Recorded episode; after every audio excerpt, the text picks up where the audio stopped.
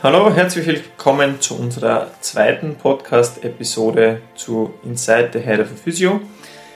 Dadurch, dass das erste Semester bei Dennis sein Physiotherapiestudium jetzt quasi gerade abgeschlossen wurde, habe ich mir gedacht, wir lassen das jetzt einfach mal ein bisschen Revue passieren und klären vielleicht ein paar Fragen, die sich Studienanfängern in diesem Bereich stellen äh, und versuchen auch aufzuklären, warum halt diese Bereiche irgendwie wichtig sind.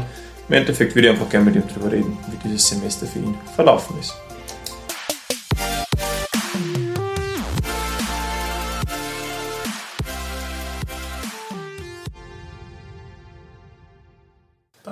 Alles klar.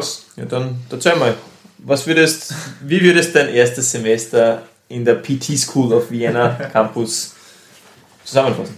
Ähm, ja, also ich glaube, dass es heuer auf jeden Fall sehr different oder einfach anders ist, als es sonst immer ist, weil aufgrund von Corona ist das Ganze halt auf der einen Seite ein bisschen später losgegangen und mit Präsenz und so, was eigentlich bei der FH ja doch sehr ja, sehr, sehr typisch ist für das Ganze eigentlich, wenn wir normal 40 Semesterwochenstunden haben oder 40 Wochenstunden haben, ist das Ganze ein bisschen anders abgelaufen. Nichtsdestotrotz, ähm, wie schon angesprochen, habe ich das Semester jetzt Gott sei Dank positiv absolviert und ich glaube, dass es den Umständen entsprechend trotzdem sehr, sehr gut abgelaufen ist. Okay. Jetzt haben wir ja heuer generell, so wie du sagst, eine spezielle Situation aufgrund dieses ganzen Covid-Themas. Wie habt ihr die Sachen umsetzen können? Also, wie ist denn das gelaufen mit den ganzen Vorlesungen und Übungen? Weil Physiotherapie ist ja, wenn man sich das vorstellt, doch was sehr physisches. Ja. Ja, ja, also es ist sehr, sehr widersprüchlich eigentlich, weil, wie du sagst, grundsätzlich spricht dieses, oder dieses Studium halt eigentlich dafür, dass es sehr, sehr praxislastig ist, weil man halt einfach sehr viel hands-on arbeitet, das heißt sehr, sehr viel mit Patienten oder in dem Fall eben mit den jeweiligen äh, Studenten, eben, die zusammen mit einem in der Klasse sind. Und genau, diese Sachen wie zum Beispiel Anatomie, Physiologie, die sowieso sehr theoretisch sind, sei es natürlich online abgehalten worden, weil es nicht unbedingt notwendig ist, dass wir in einem Hörsaal sitzen. Ähm, und ich sage mal, da hat es jetzt rein vom Inhaltlichen her nicht sehr, sehr viele Unterschiede gegeben. Ähm, mir geht es zumindest so, dass ich sage, vor PC ist es dann natürlich trotzdem oft sehr, sehr schwer, mich für längere Zeit irgendwie zu konzentrieren, einfach weil ich es nicht gewohnt bin. Ähm, und das ist sicher sehr unterschiedlich, was die verschiedenen Leute angeht in dem Studium, aber ich glaube, das ist doch anders als, als vorher zumindest. Was die Praxissachen angeht, also solche Sachen wie zum Beispiel Mobilisation, ähm, Haltungs- und Bewegungsanalyse, die was halt auch sehr, sehr praktisch sind, ähm, war heuer eben so, dass wir als erster den theoretischen Input bekommen haben. Das heißt, wir haben als erstes Mal ein bisschen Einsicht in die in hm, Theorie oder in die, ja, in die Materie von dem Ganzen bekommen. Dann sind wir in die FH gekommen und haben das halt so gut wie es geht halt irgendwie umsetzen probiert. Das heißt, wir haben halt diese Zeit, äh, Zeit insofern auf der FH unser Sport, indem wir, halt insofern, dass wir halt diese theoretischen Inhalte nicht nochmal auf der FH wiederholt haben, sondern mit einem gewissen Vorwissen halt schon im besten Fall in die Lehrveranstaltung dann auf der FH reingestartet sind. Alles klar. Ja, klingt, wie du sagst, nicht unbedingt optimal, aber klingt auf jeden Fall nach einer Lösung, die zumindest ein bisschen gewinnbringend war, sage ich mal. Jetzt haben wir ja in der ersten Folge schon ein bisschen darüber geredet, was deine Idee und deine Motivation war, das Physiotherapiestudium zu starten. Würdest du sagen, diese Idee hat sich dort auch bewahrheitet oder hat das irgendwie nicht ganz so hingehauen oder sind die Inhalte jetzt nicht in diese Richtung gegangen, wie du dir das eigentlich vorgestellt hast?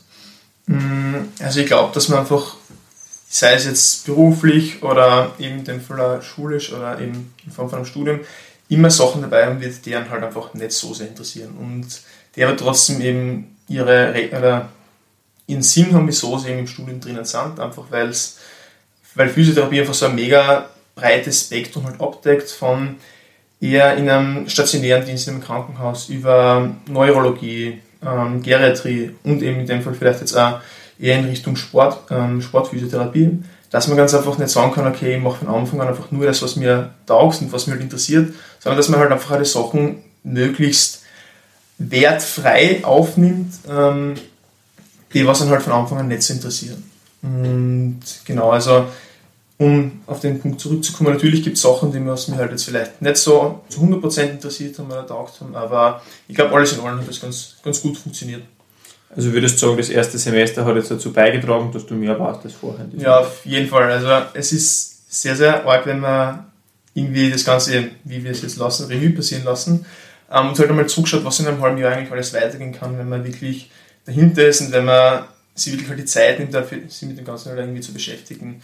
Und ich glaube, äh, zumindest womit ich mich halt oft schwer tue, wenn man wirklich in diesem Tunnel drinnen ist, wo man halt sagt, okay, passt, ich muss jetzt eine Prüfung hinlernen und dann kommt halt gleich die nächste Prüfung, die nächste Prüfung, die nächste Prüfung, dann vergisst man oft, glaube ich, einfach sich irgendwie vor Augen zu halten, was doch nicht eigentlich schon alles weitergegangen ist.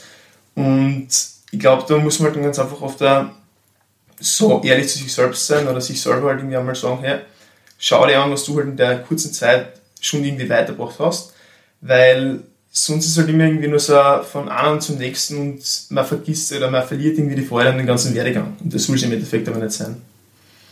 Oh, genau. Vollkommen richtig. Also wir sind jetzt da dabei, glaube ich, noch ein bisschen in einem sehr professionellen Mode unterwegs, habe ich das Gefühl.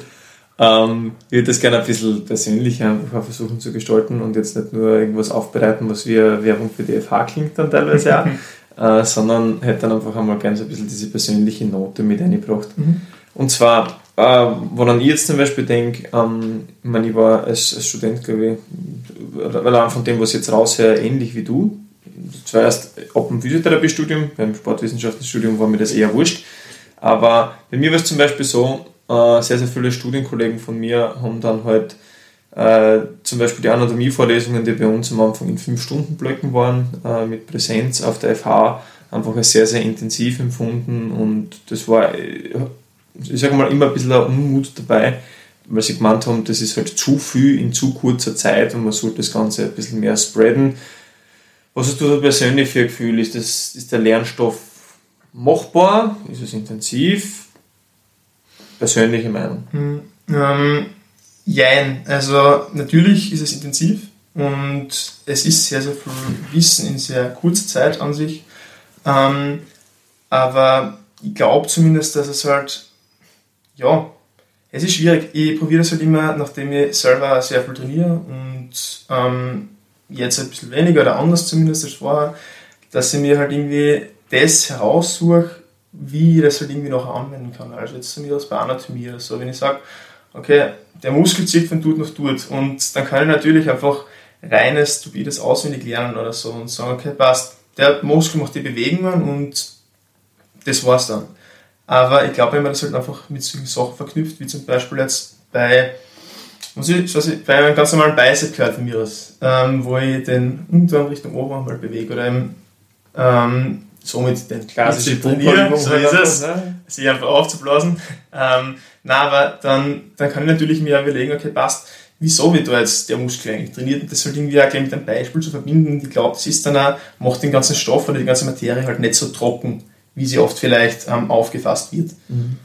Also das ist ja sicher was, glaube ich, was man, was man anderen Studierenden weitergeben kann oder wem auch immer dann als, als Physiotherapeuten vielleicht auch später, wenn man irgendwelche Fortbildungen macht, es ist halt immer extrem wichtig, glaube ich, dass man das praktiziert, was man halt irgendwie auch gerne vermitteln würde, äh, weil man lernt es erstens viel, viel besser, weil so wie, der Dennis, wie der Dennis gesagt hat, man hat praktische Beispiele, um das besser zu behalten äh, und kann es einfach immer wieder viel besser nachvollziehen.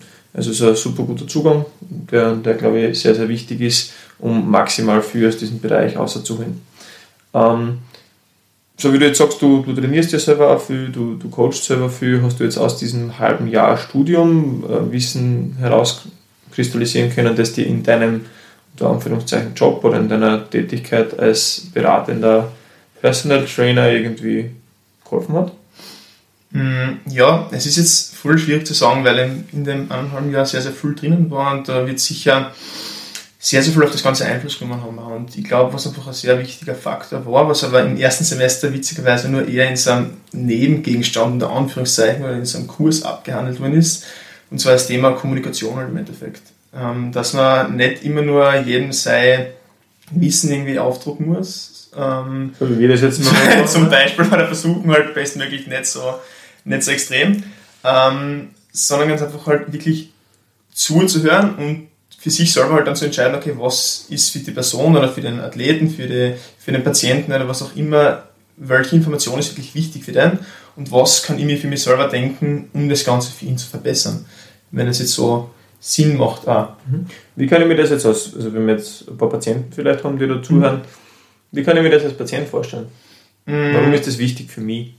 Ja, also ich sage jetzt einmal, mm, wenn ich jetzt Hausnummer einen Athleten habe, und der will einen speziellen Muskel trainieren, der will eine spezielle Bewegung erlernen, für mich aus jetzt wir einen Handstand, ähm, dann ist es rein für, für einen Athleten jetzt nicht sonderlich sinnvoll, oder natürlich, wenn es interessiert, kann man ihm das natürlich sagen, aber sonderlich sinnvoll, ihm das zu vermitteln, was für Muskulatur, was für ähm, Art von Muskelkontraktion oder vielleicht Halterweite ihm aufbringt, ähm, wie inwiefern eine Griffbreite das Ganze variieren könnte, ähm, sondern ganz einfach mal mit den Basics anfängt, weil ich glaube, dass man, oder zumindest ich tendiere oft äh, dazu, dass sie eben Leute mit Informationen halt irgendwie oft bombardieren, einfach weil es mich halt selber mega interessiert und bin dann halt irgendwie stoppen muss und das auf solche Sachen herunterbrechen muss, dass das auch eine Person, die nein, das eine startet, halt im Endeffekt auch verdauen kann und nicht gleich die Freiheit an dem Ganzen verliert. Und das war sicher eine Sache, was ich aus dem Studium, auch aus dem Miteinander mit den äh, Studenten halt, oder mit meinen Klassenkollegen mitnehmen habe können, einfach die Kommunikation, wie verschiedene Sachen anleiten kann. Und genau, ist auf jeden Fall ein sehr, sehr großer Mehrwert gewesen. Natürlich auch solche Sachen wie das Wissen in Richtung Anatomie, Physiologie, brauchen wir gar nichts reden. Ist ja nicht bei ähm, Kommunikation im Endeffekt. Mhm, das, genau, das, das, das passt ja schon. Ähm, ich glaube, was, was dann aus Patientensicht halt einfach irgendwie wichtig sein könnte, weil so wie du das sagst, das ist immer wieder die, die therapeutische Perspektive, ne, weil ich sage, ich, ich muss das für mich behirnen, dass ich nicht, nicht zu hoch gestochen spreche und in dieser sogenannten Patientensprache kommuniziere. Aber für einen Patienten ist halt, glaube ich, insofern wichtig, wie ich bin zum Beispiel jetzt auch gerade selbst in Physiotherapie und wenn jetzt zu meinem Physiotherapeuten sage, mir tut meine Hüfte beim Kniebeugen weh, ja, dann heißt das für mich selber an sich nicht nur, dass ich da gerade quasi in dieser speziellen Bewegung Probleme habe, sondern das ist ein Hobby von mir. Äh, das mache ich mehr oder weniger vier bis fünf Mal die Woche und die Grundlage Kniebeuge ist die Grundlage für meine meiner Leidenschaften. Das heißt, wenn ich am Physio sagt, dass ich bei meiner Kniebeuge Probleme in der Hüfte habe und aber vielleicht im kommunikativen Niveau nicht so hoch bin, dass ich das halt weiter ausführen möchte, dann ist es die Aufgabe auch vom Physiotherapeuten halt da herauszufiltern und herauszuerkennen, was ist der Kontext, wo er das brauchen kann und warum ist es für ihn vielleicht gar nicht so wichtig, dass er jetzt gleich wieder Knie beugen kann, aber halt in seinem Setting, in dem er Spaß hat, vor allem jetzt gerade in der äh, Corona-Situation, irgendwie drin zu bleiben und versuchen halt das so zu adaptieren, dass er in seiner Peer Group, in seinem sozialen Environment halt irgendwie verbleiben kann und dass er halt weiterhin Spaß an der Bewegung hat und nicht nur aufgrund dessen, weil er ein Movement nicht machen kann, aus seiner sozialen Peer Group ausfällt und vielleicht fett wird, weil er nichts mehr tut. Also ich glaube, man, man denkt als, als Patient oder als Kunde oft selber gar nicht so weit, dass man das alles genauso ausführt oder hat auch oft gar nicht die Zeit dazu. Und deswegen ist, so wie der Dennis gesagt hat, diese Kommunikation wichtig, also zu hören, was ein Patient sagt und zwar nicht nur direkt, sondern was er auch vielleicht damit implementiert. Voll, und ich glaube halt einfach auch, was wichtig ist, dass man sich halt wirklich, zumindest so weit es geht, versucht, in den Patienten hineinzuversetzen. Und zwar insofern, weil, wenn es jetzt zum Beispiel bei dir war mit der Kniebeuge und ich kann mir vielleicht als der Bruder in das ein bisschen einversetzen, einfach weil wir von den Sportarten her das Ganze gleich machen, den Patienten nicht gleich von Haus aus zu sagen, du wirst niemand dein Leben Kniebeugen können und das, das Einzige, was halt irgendwie hinarbeitet oder warum er gekommen ist, von Anfang an wegzunehmen. Weil ich glaube, das macht halt einfach schon sehr, sehr viel mit dem, mit dem Charakter und vor allem mit der Motivation von dieser Person aus. Natürlich kann es sein, dass man dann über längere Zeit oder von mir aus über einen gewissen Zeitraum gewisse Movements nicht so intensiv ausführen kann, aber da ist halt, glaube ich, einfach sehr, sehr wichtig, eben das dem Patienten zu erklären und wieso es für eine gewisse Zeit lang vielleicht sinnvoll ist, dem Ganzen nicht so sehr nachzugehen, aber nicht diesen Anhaltspunkt komplett wegzunehmen. Mhm. Ich würde da gleich vielleicht ganz kurz gern, gern einhaken, weil da sind wir ja im Bereich jetzt schon, wie gehe ich äh, eine Therapieintervention an oder welche Dinge muss ich vielleicht eventuell noch berücksichtigen. Und du hast das eben schon gut angesprochen, mit welchen Bewegungen will ich jemanden wegnehmen, ist das unbedingt notwendig. Und und was ich dann auch immer wichtig finde, äh, aus der therapeutischen Perspektive jetzt wieder, wenn ich einem Patienten was wegnehme, unter Anführungszeichen, vor allem einem Sportler oder auch jemanden anders, der, dem ich unter Anführungszeichen was wegnehmen muss, was er in seinem Hobby gerne macht, einfach aufgrund dessen, um ihn nicht weiterhin zu überlasten, dann versuche ich da nichts wegzunehmen, sondern bin immer dabei, dass ich versuche, das Ganze zu substituieren. Ja? Wenn ich jetzt jemanden habe, der extrem gerne läuft, und das mag, dass er, dass er das Gefühl hat, sich auszupowern und in, nach einer Achillessehnenverletzung oder wenn er überknöchelt ist oder was auch immer, im Moment jetzt einfach nicht die Möglichkeit hat, laufen zu gehen, wenn ich diese Motivation, die der Sportler mitbringt, nicht nutze und sage, ja, okay, du kannst im Moment vielleicht nicht laufen, aber probier mal, setz dir auf dein Radl, im Winter halt von mir auf, auf deine Walzen und Radl tut ein bisschen. Schau, dass du ein bisschen schwimmen gehst. In der Covid-Situation war es ein bisschen schwierig, aber versucht Substitutionen dafür zu finden, die für den Patienten sich so anfühlen, als würde er nicht jetzt irgendwie sich selbst eine Einschränkung treffen zu müssen, sondern dass er einfach seinen sportlichen Schwerpunkt in dem Moment einfach ein bisschen anders legt, weil erstens hat er Motivation, wieder andere Ziele zu verfolgen und er fühlt sich halt nicht so wie ein, unter Anführungszeichen Invalide oder wie ein Verletzter und muss sich dann mehr oder weniger permanent selbst bemitleiden. Ja, ja und ich glaube, was dafür immer sehr, sehr wichtig ist, und ich glaube, das haben wir in der ersten Episode schon mal kurz angesprochen gehabt, dass man eben als Therapeut oder als Therapierender ähm, sein, sein Spektrum oder sein, sein Wissen an Movements, die keine Ahnung, wie man das nennen möchte jetzt, ähm, die, die Bewegungsvielfalt, die man selber halt irgendwie mitbringt, ähm, möglichst groß haltet. Weil wenn ich sage, okay, ich war Radfahren, ich war Bouldern, oder Mann war Bouldern, man war ähm, Wandern oder sonst irgendwas, also man hat verschiedene Sachen einfach durchgemacht. Von mir ist nicht alles leistungsmäßig, muss ja nicht sein und dafür ist die Zeit im Endeffekt ja nicht da, aber man kennt sehr, sehr viele verschiedene Ideen und Bewegungsmöglichkeiten, um eben dann für die Patienten verschiedene Sachen immer anpassen zu können, weil wenn ich jetzt zum Beispiel sage, okay, er kann halt nicht Radfahren, dann suche ich mir irgendeine andere Übung aus, dem vielleicht zumindest das Gleiche vermittelt. Und vielleicht ist es für mich gar nicht das Radfahren an sich, sondern einfach das in der Natur sein. Und dann ist ja nicht das Radfahren der limitierende Faktor, sondern dann kann ich dann für mich aus auch spazieren gehen lassen oder was auch immer. Also das ist jetzt zwar ein bisschen herausgegriffen aus dem Ganzen, aber ähm, es ist einfach mega wichtig, glaube ich, ähm, ja, eine sehr, sehr große Auswahl oder einen sehr, sehr großen Bereich zu haben, aus dem ich Übungen auswählen kann oder zumindest Movement Patterns. Mhm. Ähm, ich glaube, ihr habt ja im ersten Semester, sofern ich das jetzt mitgekriegt habe, auch schon die, den ersten Bereich von Bewegungsanalyse dabei gehabt, mhm. oder? Als, als Fach. Also das ist für mich so ein perfektes Beispiel, auch wenn man eben die Bewegungsanalyse im, im Studium vielleicht auf ein paar kleine Bewegungen beschränkt. Wenn ich diese Möglichkeit oder diese Idee im Kopf habe, rein biomechanisch, ähm, Bewegung wirklich zu analysieren und herauszufiltern aufgrund der Basisanatomie, die dem Ganzen zugrunde liegt, von Muskeln und Gelenken, ähm, dann, dann kann ich mir anschauen, welche Voraussetzungen brauche ich für Laufen, für Radfahren, für Gewichtheben, für Klettern, für was auch immer. Äh, kann mir anschauen, okay, welche Bewegung ist jetzt zurzeit eingeschränkt aufgrund einer akuten, äh, akuten Verletzung und einer Überlastungserscheinung und je genauer ich diese verschiedenen Positionen analysieren kann, desto genauer kann ich dann Vorgaben treffen, die der Patient oder der Klient äh, durchführen kann, die ihm nicht schaden, sondern wahrscheinlich sogar positiv beeinflussen, in dem Sinn, dass er sich weiterhin einfach ganz normal bewegen kann.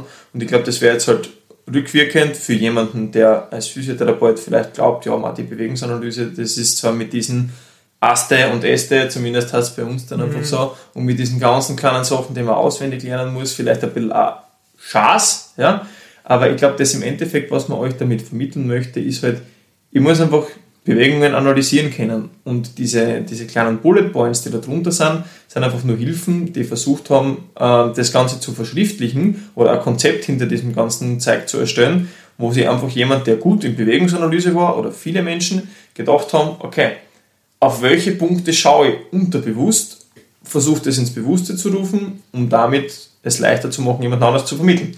Und das ist also Bewegungsanalyse, Biomechanik und damit auch Anatomie halt ein grundlegender Stein für jeden Coach, für jeden Physiotherapeuten äh, und für jeden äh, Patienten, der ambitioniert in seine Richtung vielleicht ein langfristiges Problem hat und der sich mit Bewegungen auseinandersetzen möchte. Also ich freue mich über jeden Einzelnen, der mich dann teilweise fragt, okay, kann ich da irgendwas lesen, kann ich mir irgendwas anhören, damit ich das selber ein bisschen besser verstehe. Weil je besser ich meinen eigenen Körper verstehe, desto besser kann ich Entscheidungen treffen und desto weniger, so wie wir es am Anfang wieder besprochen haben, bin ich von jemandem anders abhängig, um Entscheidungen für mich zu treffen. Weil ich glaube, dieses Abhängigkeitsgefühl ist was ganz was Schieres. Ja, ja. Weiß nicht, wie du das siehst. Kann ich zu 100% zustimmen. Ja. Okay, also jetzt haben wir ein bisschen Kommunikation aus dem ersten Semester abgedeckt, wir haben ein bisschen Bewegungsanalyse abgedeckt. Ich glaube, die Grundlage von Anatomie dahinter ist auf jeden Fall auch spannend. Sonst noch irgendwas Spannendes dabei gehabt oder vielleicht irgendwas, was dir nicht so richtig taugt hat? Ähm, ja, schwer zu sagen. Also wir haben dann zum Beispiel so einen, einen Wahlkurs gehabt, eben der was ums Phänomen Schmerz an sich gegangen ist. Was man jetzt sagen kann, okay, inwiefern hat es halt Sinn, dass das im ersten Semester drinnen ist, weil wir haben gerade angefangen, wir waren irgendwie beschäftigt mit Anatomie, Physiologie, was so mitunter die großen Brocken sind, von mir aus eine Pathologie oder sonst irgendwas. Und dann halt dieser Schmerz drinnen. Und Schmerz ist halt so mitunter ja, ein sehr, sehr komplexes Thema, weil einfach sehr, sehr viele Sachen hineinfallen. Ähm, genau, und da kann, stellt man sich natürlich die Frage, okay, passt, wieso soll ich da jetzt mit null Wissen oder Hintergrundinformationen das Ganze einstarten? Ähm, es war aber, glaube ich, sehr cool, zumindest für mich, eben cool, das Ganze wieder ins Gedächtnis zu rufen oder einfach halt einmal wieder zu hören, dass eben ein Schmerz nicht unbedingt nur mit einer strukturellen Schädigung einhergehen muss, sondern dass einfach Sachen für mich aus wie Schlaf, Ernährung, wie gestresst bin ich allgemein halt auch einhergehen kann. Und ich glaube, je früher man sich das Ganze irgendwie ins Bewusstsein ruft oder immer wieder ein paar Kleinigkeiten mal an das erinnert wird, und das wird im Laufe des Studiums sicher noch der Fall sein, also was nicht, wie es bei dir war, ich kann es mir zumindest ähm, so denken, ähm, dann festigt man das immer wieder mehr und mehr und ich glaube, irgendwann behindert man das Ganze halt auch. Und genau, also je früher man halt mit diesen Sachen konfrontiert wird, ähm, desto mehr Gedanken kann man sich halt über das ganze Gewehr machen. Mhm. Also ich kann mir auf jeden Fall auch gut vorstellen, dass wir jetzt eh in, vielleicht in einer Episode ein bisschen ausführlicher auch über ja, dieses Thema reden, mit vielleicht ein bisschen theoretischen Hintergrundinformationen, falls es euch interessiert. Aber jetzt muss man sich vorstellen, jetzt haben wir einen interessierten jungen Studenten, der fachlich für sein Alter und für sein, seine, seinen Grad an Ausbildung sicher schon sehr, sehr weit ist, weil er einfach selbst interessiert ist. Und wir haben ein paar Mal über das Ganze diskutiert und er hat zu mir gesagt, hey, man kann sich das einfach so schwer vorstellen, dass jemand einen Schmerz entwickelt, ohne dass jetzt wirklich eine strukturelle Schädigung vorherrscht. Jetzt muss man sich das vorstellen, es ist eine super gute Vorbildung vorhanden und dann ist es jetzt wieder kommunikativ natürlich sehr schwierig, dass ich vor allem meinem Patienten dann einmal klar mache, hey, pass auf, deine Rückenschmerzen, die du im Moment jetzt hast, haben überhaupt nichts damit zu tun, dass deine ominöse Bandscheibe irgendein Problem hat oder dass in deinem Röntgen irgendwelche Abnutzungserscheinungen vorhanden sind, weil die gibt es ja schon länger, ähm, sondern halt einfach, dass dir deine Arbeit zum Beispiel nicht taugt oder aufgrund dessen, dass deine Freundin jetzt Schluss gemacht hat dass du einen kompletten Schaß gegessen hast, die das letzte halbe Jahr, weil du dann mega im Stress warst in der Arbeit oder wo auch immer, äh, oder weil du einfach nie mehr geschlafen hast, weil du die ganze Zeit einmal ein bisschen am Feiern warst oder was auch immer ähm, bezüglich dieser Umstände.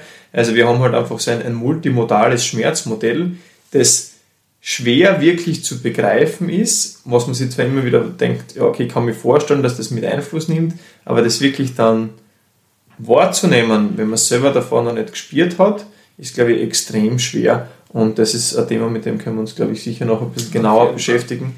Ähm, bei mir war es damals so, bei uns ist das also ein bisschen später gekommen. Ähm, also noch nicht eben ganz am Anfang mit der Basisausbildung im Sinne von Anatomie und Physiologie. Ähm, ich finde es aber so ganz gut, wie es bei euch ist, weil dann kommt man gleich am Anfang ein bisschen weg von dem ausschließlich strukturellen Denken äh, in der Befundung ja, ja. und versucht vielleicht halt einfach gleich von Anfang an mehrere Faktoren in das Ganze mit einzunehmen äh, oder mit reinzunehmen, die vielleicht oder leider Gottes wahrscheinlich erst dann Sinn machen, wenn ich halt ein bisschen Praxiserfahrung sammeln kann. Ja. Und das ist halt so für, für Studenten, die halt alle noch am Anfang stehen oder vielleicht auch für Berufsanfänger im Bereich der Physiotherapie halt sicher schwierig, weil je mehr Patienten man sieht, desto, desto mehr Patienten hat man gesehen und auf der, desto mehr Fallbeispiele kann man halt irgendwie zurückgreifen. Und also ich stehe ja auch noch relativ am Anfang meiner Physiotherapie-Karriere und ich merke jetzt schon über diese drei Jahre, dreieinhalb Jahre, äh, die ich tätig war, allein das ist schon ein Riesenschritt und das ist im Vergleich zu dem, wie lange ich noch arbeiten werde, extrem kurz. Ähm, aber deswegen ist es ja schön, dass man immer weiter und immer mehr lernen kann. Auf jeden Fall was eben vielleicht noch wichtig zu mitgeben ist, oder was ich zumindest bei mir selber halt gemerkt habe, ähm, man, wie du halt vorher angesprochen hast, man ist halt sehr, sehr viel, gerade im ersten Semester, in Richtung Anatomie und Physiologie halt drinnen und lernt das halt hin auf die Prüfung und dann ist die Prüfung halt und dann passt es im besten Fall. Vielleicht kann man noch ein bisschen nachlernen, aber damit war es das an sich. Und ich glaube, man kommt dann, ich bin zumindest in so ein bisschen so einen Tunnel reingekommen und habe halt so diesen Blick fürs Allgemeinere oder für, für den Menschen halt an sich irgendwie ein bisschen verloren. Ähm, Gerade wenn es in Richtung ähm, Bewegungsanalyse gegangen ist oder Mobilisation oder solche Sachen, wo halt eigentlich nicht, also natürlich auch die, die, der Schmerz von der Person an sich oder die Thematik von der Person an sich mitunter im Vordergrund steht, aber natürlich auch die Person, wie mit der rede, wie ich auf die zugehe, wie mein Auftreten selber ist und ähm, wie die Person auch respektiere im Endeffekt. Ähm, worauf ich jetzt eigentlich hinaus will, dass man so gut wie es geht irgendwie die Zeit, was man halt vielleicht nicht gerade fürs Lernen oder sonst irgendwas aufwendet, ähm, mit anderen Personen redet, die entweder schon in dem Berufsfeld halt irgendwie tätig sind, dass man sich halt selber immer ein bisschen aus diesem Tunnel oder aus diesem starren Blick halt herausnimmt ähm, und sich halt einmal wieder sagt, okay, so und so steht es zwar im Buch drinnen und das ist gut, dass die Theorie so ist und das passt alles und natürlich muss man das wissen, aber dann halt für sich ein bisschen herauszukristallisieren und zu filtern, was ist jetzt wirklich relevant für die Anwendung am Athleten, am Patienten, Klienten oder wem auch immer. Also, dass man sich wirklich die relevanten Sachen oder mhm. aus dem Ganzen herausholt. Ich glaube, was, was sicher auch noch spannend ist in diese Richtung, ähm, ist mein, mein Erfahrungswert von Fortbildungen auch, beziehungsweise von mir selbst. Man lernt am meisten, wenn man ein bisschen an Lerndruck oder an Leidensdruck in welche Richtung er immer hat. Man stelle sich vor, äh, man ist selber ambitioniert, quasi mehr Wissen in Erfahrung zu bringen und hat eine chronische Verletzung beziehungsweise eine lang anhaltende, muss man vom Wording her ein bisschen aufpassen, eine lang anhaltende Problematik, wo auch immer im Körper.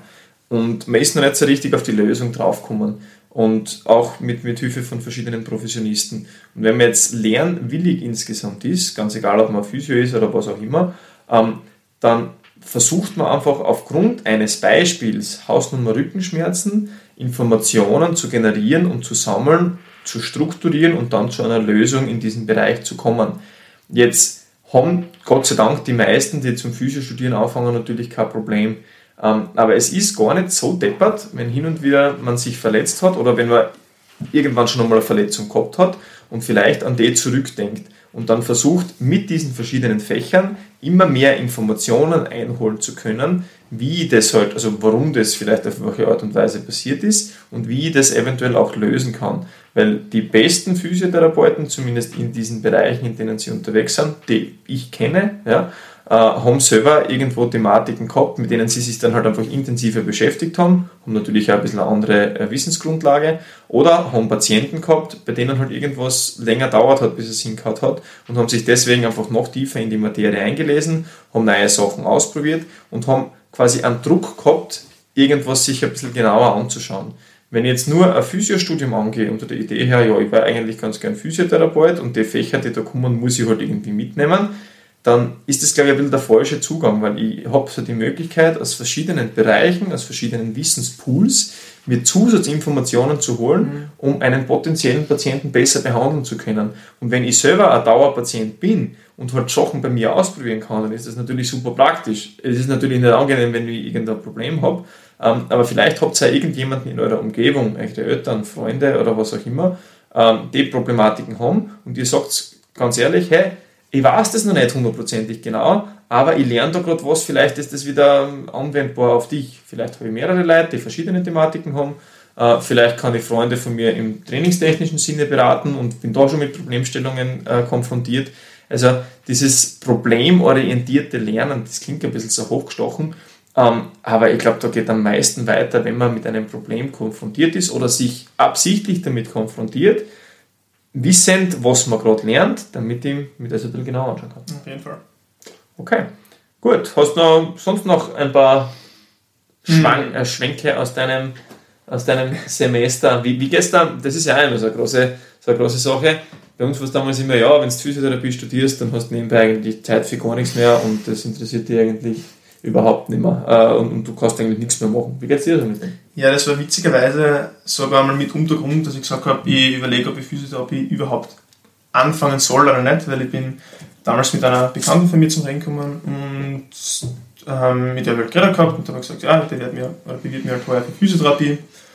Und sie hat halt gemeint, ja, ähm, mega cooles Studium, aber du wirst halt ersten zwei Semester keine Zeit mehr haben fürs Trainieren oder sonst irgendwas. Und denke ich so, scheiße, das ist halt eigentlich, hört sich jetzt für manche vielleicht nicht so ähm, nachvollziehbar an, aber ich glaube, wenn man halt irgendwas hat, das man einfach dem man den ganzen sehr nachgeht ähm, und das dann halt nicht mehr machen kann aufgrund von einem Studium, dann ist das schon mal eine Sache, wo man halt zweimal über das Ganze ähm, nachdenkt oder das Ganze überdenken würde. Ähm, genau, war dann aber Gott sei Dank mitunter nicht Grund, wieso ich das Ganze nicht angegangen bin. Und ja, ich glaube, man muss gerechterweise schon sagen, dass es halt heuer rein von der Präsenz her um einiges weniger ist. Äh, wir haben normalerweise 40 Wochenstunden Und ähm, wir sind derzeit, wie gesagt, die Präsenz ist sehr, sehr gering gehalten, also so viel wie notwendig ist, dass immer gute Ausbildung möglich ist. Aber wir sind jetzt nicht für Sachen wie im vorher schon angesprochen, Anatomie oder so dort, sondern das Ganze wird online abgehalten. Ähm, zeitlich bei mir war es Gott sei Dank nie ein Problem, aber ich würde sagen mal, es ist schon sehr, sehr viel Lernstoff, also das will ich auf keinen Fall irgendwie bestreiten. Anatomie, Physiologie, Pathologie, die ganzen Sachen, das ist auf jeden Fall sehr, sehr viel zu lernen. Ähm, ich glaube halt ganz einfach, dass man kann jetzt einfach sagen, okay, passt, das ist viel zum Lernen und die regen halt einfach ewig lang über das Ganze aus und investiert halt irgendwie Zeit in das Ganze. Ähm, man muss sich halt fragen, glaube ich, ob das, ob es dann die Zeit wert ist oder ob ich die Zeit halt investiere in irgendwelche anderen Sachen, sei es Sport oder sonst irgendwas und vor allem die Energie für das Ganze aufzuwenden. Weil, wenn ich Physiotherapeut werden will, dann kann ich mir genauso viel über Anatomie und Physiologie oder was weiß ich was aufregen. Ich muss es ganz einfach machen, weil im Endeffekt ist es der Vortrag komplett egal, ob du dich jetzt aufregst über das Ganze oder nicht. Dann mach die Prüfung halt nicht und dann mach halt ein anderes Studium. Erstens das, glaube ich, und andererseits, jetzt stellt euch einmal vor, ihr geht zum Physiotherapeuten, der, der eigentlich nicht sagen kann, welcher Muskel welche Bewegung ausführt. Also, Zum Beispiel, das ist natürlich auch mit Untergrund. Ähm, worauf ich eigentlich hinaus will, die Prüfung und der Stoff, ähm, den man für diese Prüfung lernen muss, kann man nicht ändern. Wenn ich aber mir das bewusst bin, und bei mir war es am Anfang, das war Anfang September, da warst du mal kurz in Wien draußen, ähm, und da hat er mir am Freitag am Abend hat er mir gesagt, er kommt Samstag in der Früh raus. Und ich habe gesagt, passt, ich habe nichts zu tun. Dann haben wir am Freitag am Abend den Anatomiestoff angeschaut und habe ich gedacht, passt, ich habe da auch was zu tun. Ähm, bin dann aber noch mitgegangen drin, also ja, da war das damals noch möglich, dass wir halt in die CrossFit-Boxen gehen haben können und ein bisschen trainiert haben. War mir im Kopf natürlich immer bei Anatomie. Ähm, und da habe ich dann gedacht, okay, passt, ich habe ein zeitliches Problem. Und habe dann halt am Anfang so viel bis gegangen ist, eben mal probiert, den Stoff einzuteilen und halt auf verschiedene Etappen halt aufzuteilen. Ähm, und versucht das Ganze möglichst zu strukturieren. Das ist halt einfach irgendwie mein Zugang und mit dem, was ich halt am besten kann. Wenn ich mal weiß, wie viel zum Lernen ist, wie vorher schon gesagt, ich kann den Stoff oder die Stoffmenge an sich nicht ändern. Ich kann mir das Ganze wieder einstrukturieren und halt schauen, dass ich möglichst früh anfange zum Lernen. Ähm, habe für Anatomie im Endeffekt dann gut, zumindest vor der großen Anatomieprüfung, eineinhalb Monate vor zum Lernen angefangen. Es geht da in zwei Wochen und ich bin echt, also ich finde es bewundernswert oder bemerkenswert, dass manche Leute aus meiner Klasse den Stoff in zwei Wochen, in eineinhalb Wochen in ihren Kopf hineinbekommen haben und dann bei der Prüfung abrufen können. Hashtag Inside the Head of ähm, Ich weiß nicht, ob ich keinen hab, äh, hätte, aber für mich war ganz einfach Forderung, ich will auf solche Sachen wie Training nicht verzichten. Ich will nicht darauf verzichten, am Wochenende mal mit meinem Mitbewohner zusammenzusitzen zu können und mit ihm ein bisschen quatschen zu können. Oder jetzt der Wahl eh nicht gerade das Thema, aber vielleicht am Wochenende, wenn es irgendwann mal wieder möglich ist, auch fortgehen zu können, ohne schlechten Gewissen, dass ich sage, ich hätte eigentlich was Besseres zum Lernen gehabt oder ich hätte was Besseres zu tun gehabt. Das heißt, ich glaube, solange man sich bewusst ist, wie viel man einfach lernen muss und die früh genug anfängt für das Ganze ähm, und das, das Ganze dann eben auch, auch noch oft genug wiederholen kann, ist da kein Problem dabei. Also zumindest war es das für mich, glaube ich, nicht. Mhm. Also das ist sicher Time Management groß geschrieben in dem Studium, also das gehört sicher dazu. Das ist aber sicher nicht nur in dem Studium so, das ist auch ja. in anderen Studienbereichen so und vor allem dann auch später, wenn ich äh, arbeiten muss oder möchte. Ähm, und das ist, glaube ich, dann auch wieder so, so ein Ding, dass man, also wenn es euch interessiert, in einer anderen Episode ein bisschen behandeln können. Also wie setze ich Prioritäten im, im Zeitmanagement oder halt eventuell auch mit Zielsetzung für verschiedene Reha-Prozesse oder auch mein Leben. Ja. Also wir tun ja gerne ein bisschen philosophieren so insgesamt. Äh, und für das genau soll eben dieser, dieser Podcast da sein und euch vielleicht ein paar Ideen geben. Wir sind, wie gesagt, keine, keine Profis und Experten in vielen Bereichen, über die wir reden werden. ähm, aber ich glaube, es kann trotzdem ganz, ganz spannend sein, sich das immer wieder anzuhören. Gut, hast du noch was zu sagen zu deinem Semester? Mm. Fällt dir noch was ein? Mir fällt jetzt spontan oder okay. jetzt gerade konkret nichts mehr ein. Weil das passt von der Zeit her dann, glaube ich, ganz gut. Dann sind wir für heute einmal durch. Äh, ihr könnt uns sehr gerne, ich weiß noch nicht ganz wie, bei, bei den Podcast-Sachen an sich, äh, Fragen zukommen lassen. Also entweder in den Comments äh, unter dem Podcast an sich oder ansonsten gerne über Facebook oder Instagram bei Kevin Schwender oder Dennis Schwender. Äh, wir würden uns freuen, wenn es beim nächsten Mal wieder zuhört und etwaige Inputs in diese Richtungen liefert. Und ja, wir freuen uns aufs nächste Mal. Bis dann. Alles klar, ciao. Für euch.